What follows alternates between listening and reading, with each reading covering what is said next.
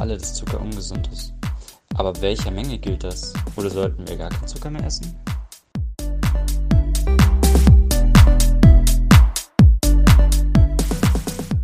Also es soll ja sehr viele verschiedene Namen für Zucker geben, aber wie kann ich dann in der Zutatenliste erkennen, was Zucker ist?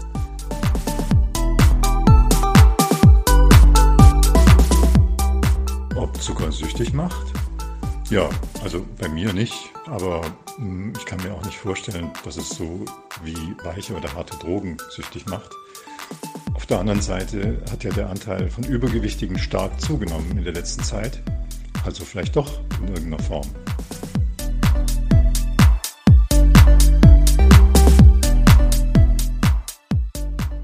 Verbraucherhelden mit Wissenshunger, der Podcast der Verbraucherzentrale Bayern rund um Lebensmittel und Ernährung.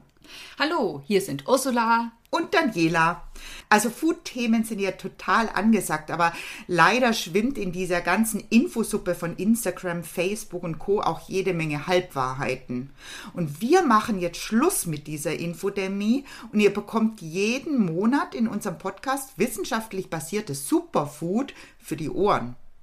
Ja, ich glaube, unser Intro hat es ja schon verraten, um was es sich heute dreht. Ich glaube, es gibt wenig Zutaten, die so emotional aufgeladen sind. So viel Bücher, Artikel, aber auch Social-Media-Beiträge berichten über den süßen Tod, über die Nummer eins der Volksdroge oder dass es garantiert gesundheitsgefährdend ist. Es geht um Zucker und ich glaube, jetzt wird es echt Zeit mal für einen Faktencheck und ihr erfahrt heute, ob Zucker wirklich süchtig wichtig macht, welche Menge noch in Ordnung ist und welche möglichst nicht überschritten werden sollte und welche Werbeaussagen was bedeutet. Weniger Zucker, weniger süß, was heißt das? Und am Ende der Sendung versprechen wir euch, oder Ursula, dass mhm. ihr auf jeden Fall die Produkte mit den Heiligenscheinen, mit den Hello Health Effekten auf jeden Fall enttarnen könnt und dabei wünschen wir euch viel Spaß. Aber zunächst wollen wir noch mal auf die letzte Sendung eingehen, denn da haben wir ja über Novel Food, also über neuartige Lebensmittel gesprochen. Und da kamen doch einige Zuhörerfragen. Ja. Ne? Ja. Eine möchte ich ansprechen. Und zwar mhm. die Mona stellt sich die Frage, kann ich beim Einkaufen neuartige, also Novel Food als Verbraucher erkennen? Sind da irgendwelche Logos drauf oder irgendwelche Zeichen? Dann so ein Ziegel, ja. ne? Leider nein. Also wir als Verbraucher haben nicht die Möglichkeit zu erkennen, oh cool, das ist ja neuartiges Lebensmittel, das mhm. ist von der EU-Kommission zugelassen und das interessiert mich jetzt, das kaufe ich jetzt mal. Also wir als Verbraucher haben nicht die Möglichkeit am Produkt oder im Supermarkt zu erkennen, dass es sich um ein Novel Food handelt. Die einzige Quelle, die wir als Verbraucher haben, ist die Unionsliste und die hatte ich euch bei unserem Podcast zu Novel Food in die Show Notes gepackt. Schaut da einfach mal rein, wenn euch das Thema interessiert. Ja, beziehungsweise auf unserer Webseite, wenn man den Suchbegriff Novel Food angibt, da haben wir ja so die gängigen Novel Foods auch nochmal dargestellt und das für und wieder abgewegt. Also auch das ist eine ganz schöne Quelle für die VerbraucherInnen. Jetzt lass uns starten mit dem Zucker. Und Zucker gehört ja zu den Kohlenhydraten. Und Kohlenhydrate liefern neben Protein und Fette Energie, also Kalorien. Das hört sich immer gleich so negativ an. Ne? So ist es aber nicht, weil wir brauchen diese Kalorien, diese Energie, sonst funktioniert überhaupt nichts in unserem Körper. Nee, also sowohl die Organe funktionieren nicht, als auch, ähm, ja, wir könnten uns nicht bewegen, wir hätten keine Energie. So, und die einzelnen Bausteine der Kohlenhydrate sind die sogenannten Einfachzucker. Und da gibt es mehrere davon. Einmal die Glucose, also der Traubenzucker, dann die Fructose, also der Fruchtzucker und ein ähm, Einfachzucker, der gar nicht so bekannt ist, ist der sogenannte Schleimzucker, also die Galaktose. Das sind die einzelnen Bausteine und wenn ich zwei aneinanderkette, dann habe ich sogenannte Zweifachzucker. Das heißt, die Saccharide und ich glaube, der gängigste ist tatsächlich die Saccharose, also der Haushaltszucker aus der Zuckerdose. Und es gibt noch einen anderen Zweifachzucker, das ist die Laktose. Die kommt nämlich in der Milch vor. Die Milch schmeckt ja so ein bisschen süß. Und die Laktose ist aufgebaut aus einem Teil Galaktose, also dieser Schleimzucker, und einem Teil Glucose. Genau, und wird auch häufig als Milchzucker bezeichnet. So, und wenn noch mehr Einfachzucker aneinander gekettet sind, wie so eine Perlenkette, dann handelt es sich um sogenannte Polysaccharide. Das sind also Mehrfachzucker. Und die bekannteste Vertreterin ist, glaube ich, die Stärke. Da sind nämlich bis zu 1000 Traubenzuckereinheiten aneinander gekettet. Und die Besonderheit äh, ist dabei, dass bei dieser Verbindung der einzelnen Traubenzuckereinheiten die Süßkraft verloren geht. Also Stärke schmeckt ja im Prinzip nicht dann mehr nicht süß. mehr süß. Ne? Mhm. Was jetzt im Verdauungstrakt passieren muss, ist, dass wir diese einzelnen Ketten, egal ob es jetzt sich um Zweifachzucker, Dreifach oder auch Mehrfachzucker wie die Stärke handelt, erstmal durch Verdauungsenzyme also spalten muss, weil die einfach viel zu groß sind und somit gar nicht in unseren Körper gelangen können. Das heißt, unsere Enzyme spalten diese langen Ketten zu Einfachzucker und diese Einfachzucker, die können dann ins Blut gelangen. Und da hat die Stärke einen großen Vorteil, denn unsere Enzyme spalten die von den Enden her auf in Einfachzucker und es braucht seine Zeit. Und damit steigt unser Blutzucker in unserem Blut eher langsam an, wenn wir Stärke essen. Anders ist es, wenn wir Monosaccharide, also Einfachzucker oder Zweifachzucker essen. Die gehen relativ schnell bei uns ins Blut und lassen den Blutzucker auch schnell ansteigen. Und das ist nicht gut. Einen Einfachzucker würde ich ganz gern noch mal von Andrea durchleuchten lassen, nämlich den Fruchtzucker. Der hat so einen gesunden Namen, ist aber in der letzten Zeit doch ziemlich in die Kritik geraten und da wird sie uns noch mal aufklären. Hersteller verwenden seit einigen Jahren verstärkt Fructose, also Fruchtzucker in Lebensmitteln, vor allem in Süßwaren und Erfrischungsgetränken. Entgegen dem Image, ein natürlicher Zucker zu sein und aus Obst zu stammen, wird Fructose meist enzymatisch bei der Stärkeverzuckerung gewonnen und in Form von kostengünstigen, hochkonzentrierten Glucose-Fructose-Sirupen eingesetzt, auch Isoglucose genannt. Negative Wirkungen einer hohen Fructoseaufnahme auf die Gesundheit werden kontrovers diskutiert. Zahlreiche Studienergebnisse legen ein erhöhtes Risiko für Übergewicht, Fettleber, Insulinresistenz und das metabolische Syndrom nahe. Aktuelle Studien weisen allerdings darauf hin, dass ein Großteil der Probleme, die der Fructose zugeschrieben werden, eher mit einer überhöhten Gesamtzucker- bzw. Gesamtenergiezufuhr zusammenhängen. Laut Max-Rubner-Institut seien Fructose und Isoglucose daher ernährungsphysiologisch nicht anders zu bewerten als andere zugesetzte Zucker. Die Weltgesundheitsorganisation WHO warnt ebenfalls vor einem zu hohen Konsum zuckerhaltiger Getränke unterscheidet dabei aber nicht zwischen bestimmten Zuckerarten. Anderer Meinung ist Professor Pfeiffer vom Deutschen Institut für Ernährungsforschung, der Fructose einen höheren gewichtsfördernden Einfluss zuschreibt als Stärke oder Glucose. Es besteht also weiterer Forschungsbedarf. Grundsätzlich sollten Verbraucherinnen und Verbraucher besonders auf den Konsum von mit Zucker aller Art gesüßten Erfrischungsgetränken in größerer Menge verzichten. Beim Obstverzehr gilt das Motto Kauen ist besser als Trinken. So, und eine ganz häufige Verbraucherinnenfrage bei uns ist, wie viel Zucker ist denn jetzt noch in Ordnung oder ist noch einigermaßen gesundheitsverträglich? Und da hat die Deutsche Gesellschaft für Ernährung eine maximale Zufuhrsempfehlung von 10% der Gesamtenergiezufuhr. Jetzt wird es ein bisschen kompliziert. Wie viel Kilokalorien am Tag ist so der Durchschnitt, den man aufnimmt? Also eine Person von 70 Kilo braucht am Tag 2000 Kilokalorien. Okay. Und wenn man das dann runterbricht, 10% davon sind 200 Kilokalorien. Und das wiederum würde bedeuten, so 50 Gramm freien Zucker in Form von Süßigkeiten, in Form von Säften. Aber auch versteckten Zucker. Der gehört da nämlich auch dazu, ja. Ganz genau. Und jetzt haben wir mal den einen oder anderen von euch gefragt, was er meint, wie viel Zucker er so täglich zu sich nimmt. Hört da mal rein. Ich achte grundsätzlich schon auf meine Ernährung, aber jetzt nicht immer explizit auf den Zuckergehalt. Von daher würde ich einfach mal schätzen, dass so 25 Gramm Zucker am Tag sind bei mir. Aber es ist natürlich auch unterschiedlich. Hm, also ich achte schon darauf, nicht zu viel Zucker zu essen, weil ich weiß, dass es für meinen Körper nicht gesund ist. Trotzdem glaube ich, dass ich schon so um die 80 Gramm Zucker pro Tag esse. Also ich kann mir vorstellen, dass ich ähm, je nach Tag schon bis zu schätzungsweise 150 Gramm Zucker esse. Also ich achte überhaupt nicht darauf, wie viel Zucker ich am Tag esse. Deswegen würde ich jetzt mal so grob schätzen, so 45 Gramm. Ich achte sehr auf meine Ernährung und probiere deshalb auf Alltagszucker zu verzichten und ähm, esse am Tag circa zwischen 10 bis 15 Gramm. Also ich achte tatsächlich überhaupt nicht auf meine Ernährung und esse am Tag sehr viele Süßigkeiten und auch gerne Kuchen. Und deswegen würde ich schon sagen, dass so über 100 Gramm Zucker sind. Witzig, ne? Wie unterschiedlich die Leute ihren Zuckerkonsum einschätzen. Ja, das ist echt breit gestreut. Aber lösen wir es auf. Im Durchschnitt essen wir Deutschen 120 Gramm freien Zucker am Tag.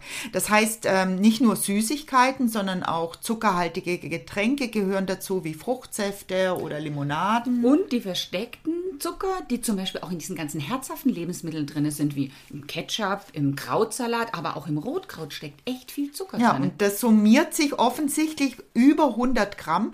Und das ist ja im Prinzip doppelt so viel, als die Deutsche Gesellschaft für Ernährung empfiehlt. Und die ist nicht mal so kritisch wie die Weltgesundheitsorganisation. Die sagt nämlich eigentlich 24 Gramm freien Zucker am Tag. Alles, was drüber ist, ist schon gesundheitsgefährdend. 120 Gramm, da kann sich wahrscheinlich jetzt gar nicht jeder so was vorstellen. Ich glaube, wir müssen hier in dem Podcast eine neue Währung einführen, oder? Und zwar in Form von Würfelzucker. Ich glaube, da hat man das eher plastisch. Dabei muss man wissen, dass ein Würfelzucker drei Gramm entspricht. Das heißt, das sind 40 Würfelzucker, die wir tagtäglich aufnehmen. Du Daniela, ich habe mir für die Recherche mal die Mühe gemacht und es hochgerechnet aufs Jahr. Wenn du diese 40 Okay. Würfelzucker mal 365 Tage nimmst und die dann übereinander stapelst, dann Ja. ergibt es einen Turm, der ist 160 Meter hoch. Das ist so hoch wie das Ulmer Münster.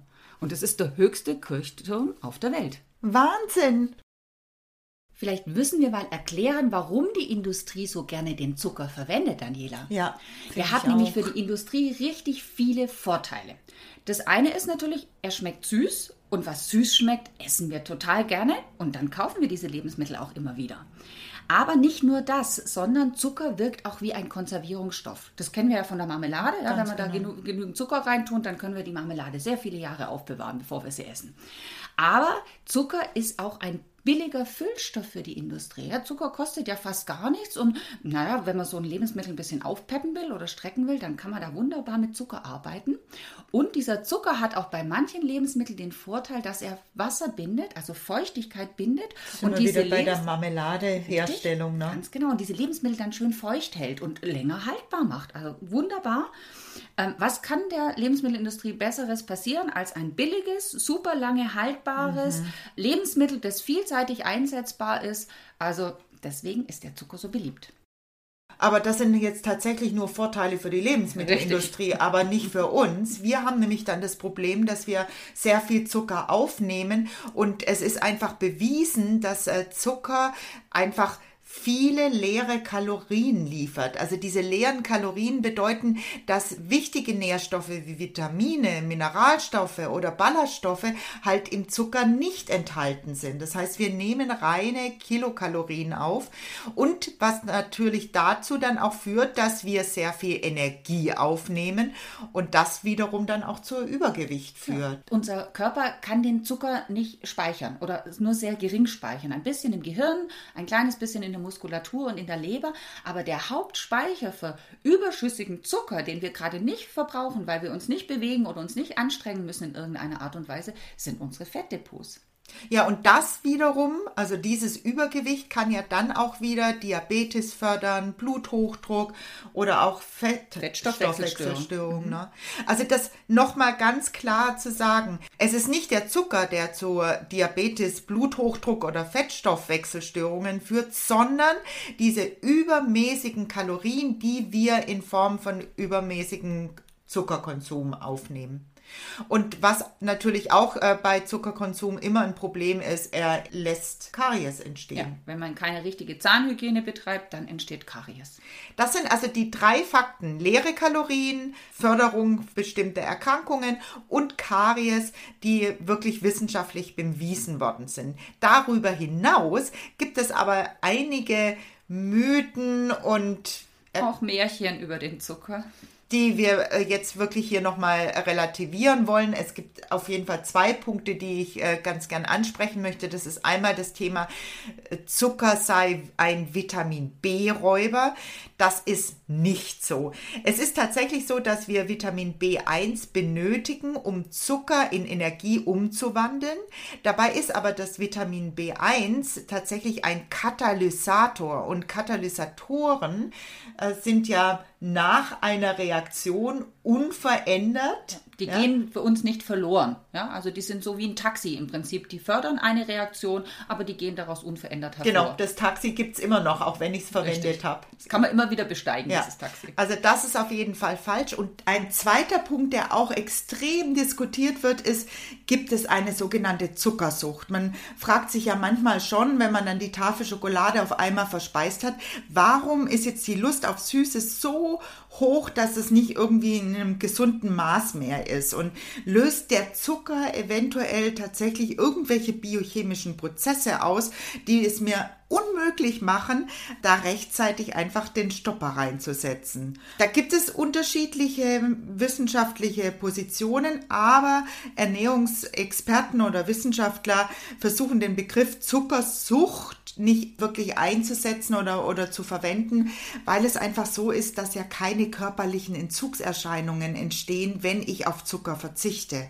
Allerdings muss ich schon sagen, dass ähnlich wie bei Konsum von Drogen der Verzehr von Zucker das Belohnungssystem in unserem Gehirn aktiviert und dadurch auch der Botenstoff Dopamin produziert wird und dieser führt so zu einem sehr angenehmen, wohligen Gefühl. Und das war eigentlich auch ganz sinnvoll von seitens der Evolution, denn wir hatten ja früher lang nicht so eine Menge an Lebensmitteln zur Verfügung. Das heißt, wir mussten auf jeden Fall kalorienreiche Speisen bevorzugen, dass wir, wenn Hungerperioden kommen, besser vorsorgen. Und deswegen ist hier einfach auch so der Drang nach kalorienreichen, zuckerreichen Speisen immer höher. Und das ist übrigens auch deutlich ausgeprägter bei Übergewichtigen als bei Normalgewichtigen. Nichtsdestotrotz muss ich sagen, viele Forscher betonen immer wieder, dass das nicht nur mit den biochemischen Prozessen zu tun hat, sondern halt auch ganz viel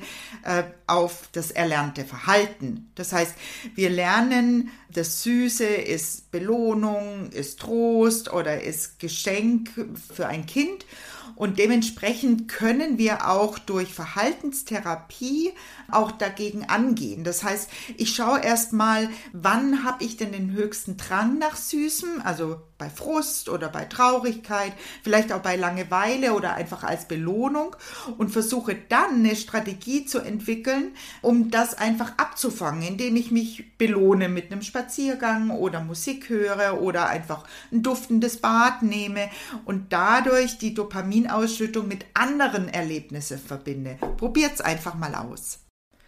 So, wenn ich jetzt natürlich auch ein bisschen darauf achten möchte, dass ich nicht zu viel Zucker aufnehme, dann habe ich einige Informationsquellen bei Fertiglebensmitteln. Also auf der Verpackung müssen einige Informationen aufgedruckt werden, die mir verraten, ob in dem Lebensmittel und wie viel in dem Lebensmittel steckt. Ob sagt mir vor allem die Zutatenliste. Und viele von euch wissen wahrscheinlich, dass die Zutatenliste ja so aufgebaut ist, dass sie in absteigender Reihenfolge ist. Das heißt, das, was am meisten drin ist, steht an vorderer Stelle und das, was weniger drin ist, eher im hinteren Bereich.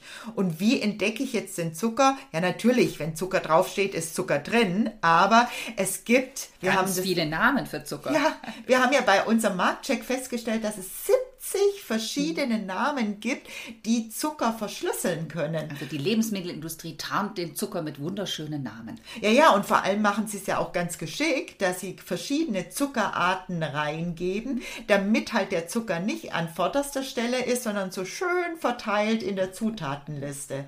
Also wir können euch auf jeden Fall mal den Tipp geben, alles was mit Ose endet, also Fructose, Glucose, Laktose, Saccharose, das sind alles Zucker. Aber natürlich auch alle süßende Zutaten wie Fruchtsirup, Glukosesirup, Dattelsirup, Agavendicksaft, Honig. Und dann natürlich auch so verschleierte Dinge wie Süßmolkenpulver oder Magermilchpulver. Wer weiß das schon, dass das im Prinzip auch süßend ist?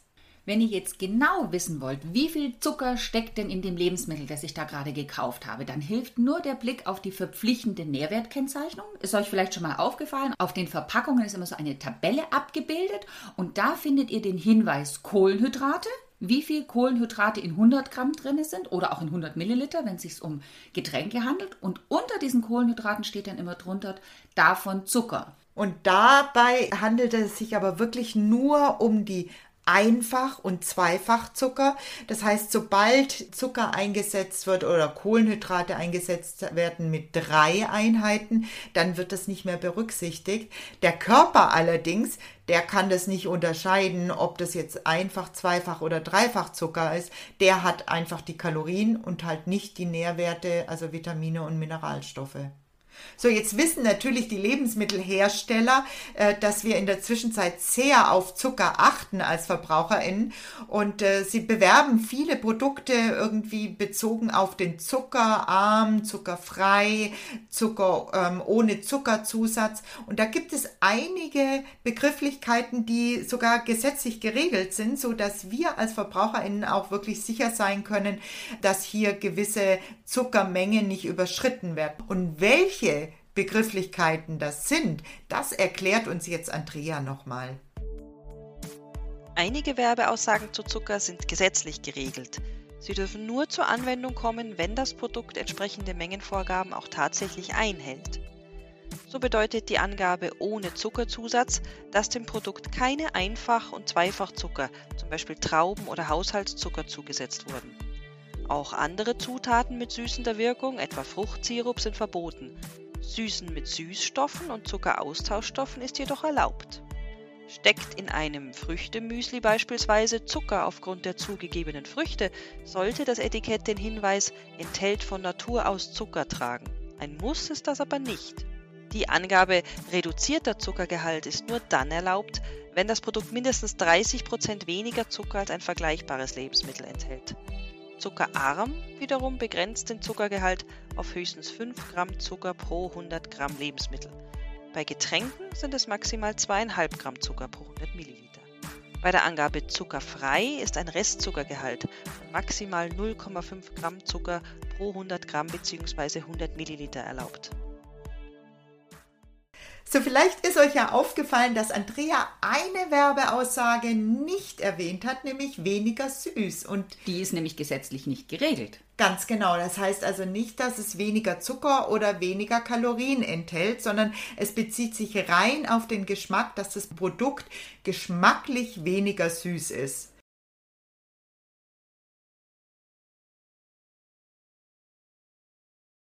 So, und gerade diese süßbezogenen Werbeaussagen führen dazu, dass wir das Produkt irgendwie als gesünder einschätzen und dann natürlich auch eine deutlich höhere Kaufbereitschaft haben. Also gerade Begrifflichkeiten wie weniger süß oder Zucker nur aus Früchten führt zu dem sogenannten Hello Health Effekt. Den haben wir ja bei dem Intro schon erwähnt. Das ist also dieser Heiligenschein auf den Produkten, die dazu führen, dass wir der Meinung sind, dieses Lebensmittel ist deutlich gesünder. Und was kann ich tun, um möglichst mich nicht in die Irre führen zu lassen? Der Blick auf die Nährwerttabelle, weil die gibt mir ja dann wirklich Auskunft, wie viel Zucker steckt denn in dem einzelnen Produkt.